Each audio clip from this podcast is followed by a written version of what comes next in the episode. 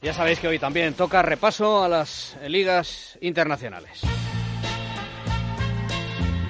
Pues venga, vamos a repasar las mejores ligas del continente. Don Daniel Blanco, muy buenas noches. ¿Qué tal? Buenas noches, Juanma. Jornada importante este fin de semana. Por ejemplo, en Italia con un interesante Juventus-Roma en Inglaterra con el partidazo Arsenal-Chelsea, la vuelta de la liga en Alemania, ha ganado el Bayern 1-2 en campo del Hamburgo y en Francia, paso a paso, el título más cerca del Paris Saint-Germain. Pues venga, vamos con todo, pero antes os recordamos que podéis ganar una camiseta retro de fútbol con nuestros amigos de Cooligan, con dos OEs y dos Ls. Como la ha ganado Isaac Morán de Madrid, que ha acertado la pregunta que hacíamos la semana pasada. El Paris Saint-Germain llegó a una semifinal de Copa de Europa en el año 1995 con Luis Fernández como entrenador, igual que Isaac Morán, pues hay que hacer, seguir a, en Twitter a Cooligan, arroba Cooligan.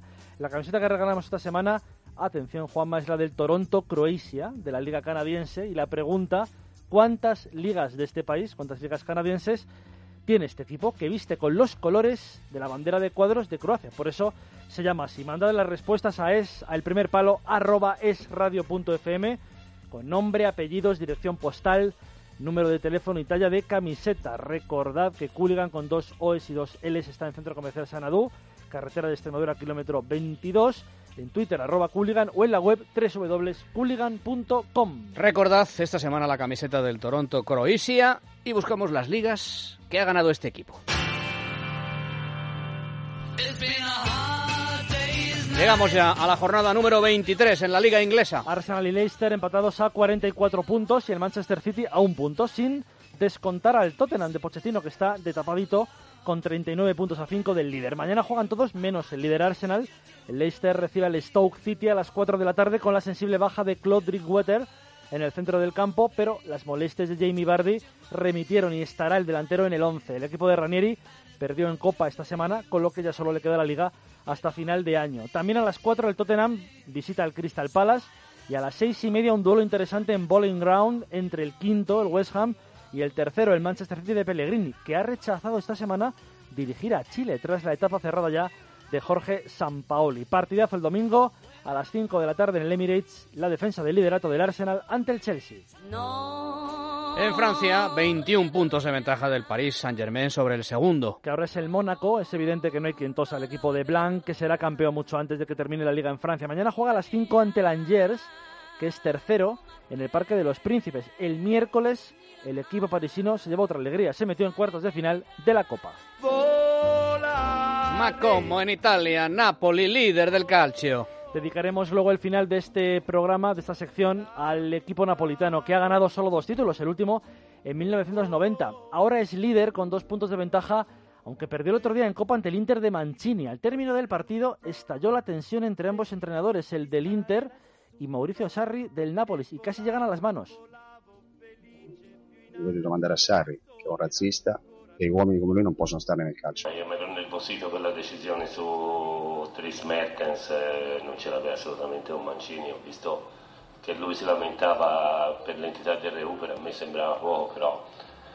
Ha tenido consecuencias esta, esta acción de Sarri, dos partidos de sanción para el técnico del Nápoles, que no se podrá sentar en el banquillo. Por cierto que las semifinales de Copa en Italia serán Milán-Alessandria, un equipo de segunda, e Inter de Milán, Juve, ambas eliminatorias ya a doble partido. En la Liga, todo lo bueno es el domingo, a las 3 de la tarde el Nápoles visita Génova para medirse a la Sampdoria y el Inter, tercero a cuatro puntos, recibe al Carpi para la noche un espectacular Juve-Roma con los turineses a solo dos puntos del liderato. Siempre he sido muy de la Alessandría, ¿eh? por cierto, desde pequeñito. En Alemania vuelve la liga tras el parón invernal. Y lo ha hecho esta noche, la, ha estado parada desde el 20 de diciembre por el frío polar en Alemania y ha vuelto, como te digo, esta noche. Y ha ganado el Bayern 1-2 en Hamburgo. ¿Y quién ha marcado los dos goles del Bayern? Los dos goles los ha marcado Robert Lewandowski, el delantero polaco, en teoría pretendido por el Real Madrid. Mañana el Borussia Dortmund juega ante el Gladbach fuera de casa a 8 puntos de los de Guardiola, que recuerden, ya dijo que se marchaba del Bayern a final de año. Oh, ¿Cómo me tocas la fibra? ¿Cómo me conoces?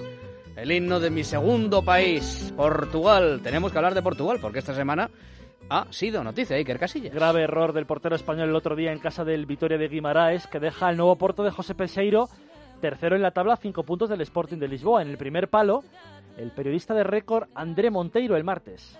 Casillas ha, fallado en un momento que Oporto no podía, no podía fallar. Em, seguramente eh, esa, esa su, su pifia o aquí como nosotros decimos en, Portugal este, este frango de, de Casillas eh, fue en, mala hora, muy mala hora para, para Oporto.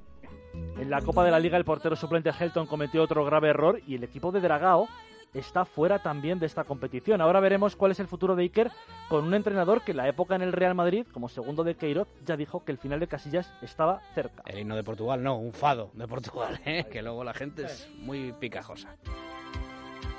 Siempre nos despedimos de la sección con un recuerdo para algo o alguien en especial. Y este caso es un equipo. Esto que está sonando es el himno del Nápoles, que como hemos anunciado antes, pues se merece un homenaje, es líder en Italia y reverdece viejos laureles, aquellos que le vieron triunfar en 1987 y 1990 en el calcio. Ese año 90 fue la última vez que el equipo napolitano ganó la liga.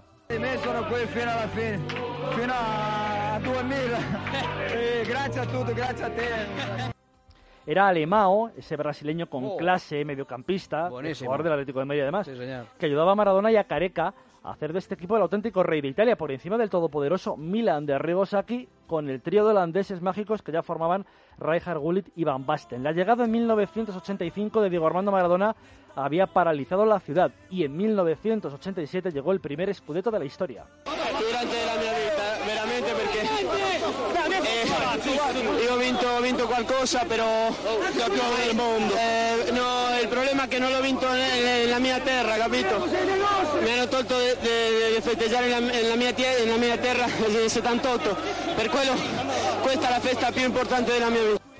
También una Copa de Italia y una Copa de la UEFA se insertaron en las vitrinas del conjunto dirigido por el gran Octavio Bianchi, un equipo en el que todos eran amigos, había un ambiente espléndido. Dicen que Alemão, Careca y Maradona, dos brasileños y un argentino, eran inseparables. Sin embargo, cuentan que una fecha les separó para siempre. El 24 de junio de 1990, en el estadio de Lealpi de Turín, la Argentina, comandada por Maradona, le gana 1-0 a Brasil en el Mundial de Italia.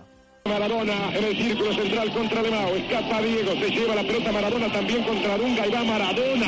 Ahí va Maradona para Camisa. Ta, ta, ta, ta, ta, ta, ta, ta, ta, ta, ta, ta, ta. Ese partido estuvo dominado por la selección carioca, pero un gol de Canilla al final rompe todo. Aquel día la selección brasileña acusó al banquillo argentino liderado por Bilardo de entregarles agua envenenada con narcótico a sus jugadores. Cuentan que en julio del año 90, un mes después, cuando vuelven a juntarse los tres en el Nápoles, Careca y Alemao no le dirigieron la palabra ya al astro argentino. Ahora, los Hamsi, Callejón, Insigne, Martens, Jorginho, Higuaín y compañía están haciendo recordar a la gente que este equipo vivió sus días de gloria, pero que ha estado anclado y estancado 25 años. ¿Quién sabe, Juanma, si 2016 no le traerá a la Società Sportiva Napoli un nuevo escudeto? Lo veremos. Sí, señor. Muchas gracias, Dani. Hasta luego. El remate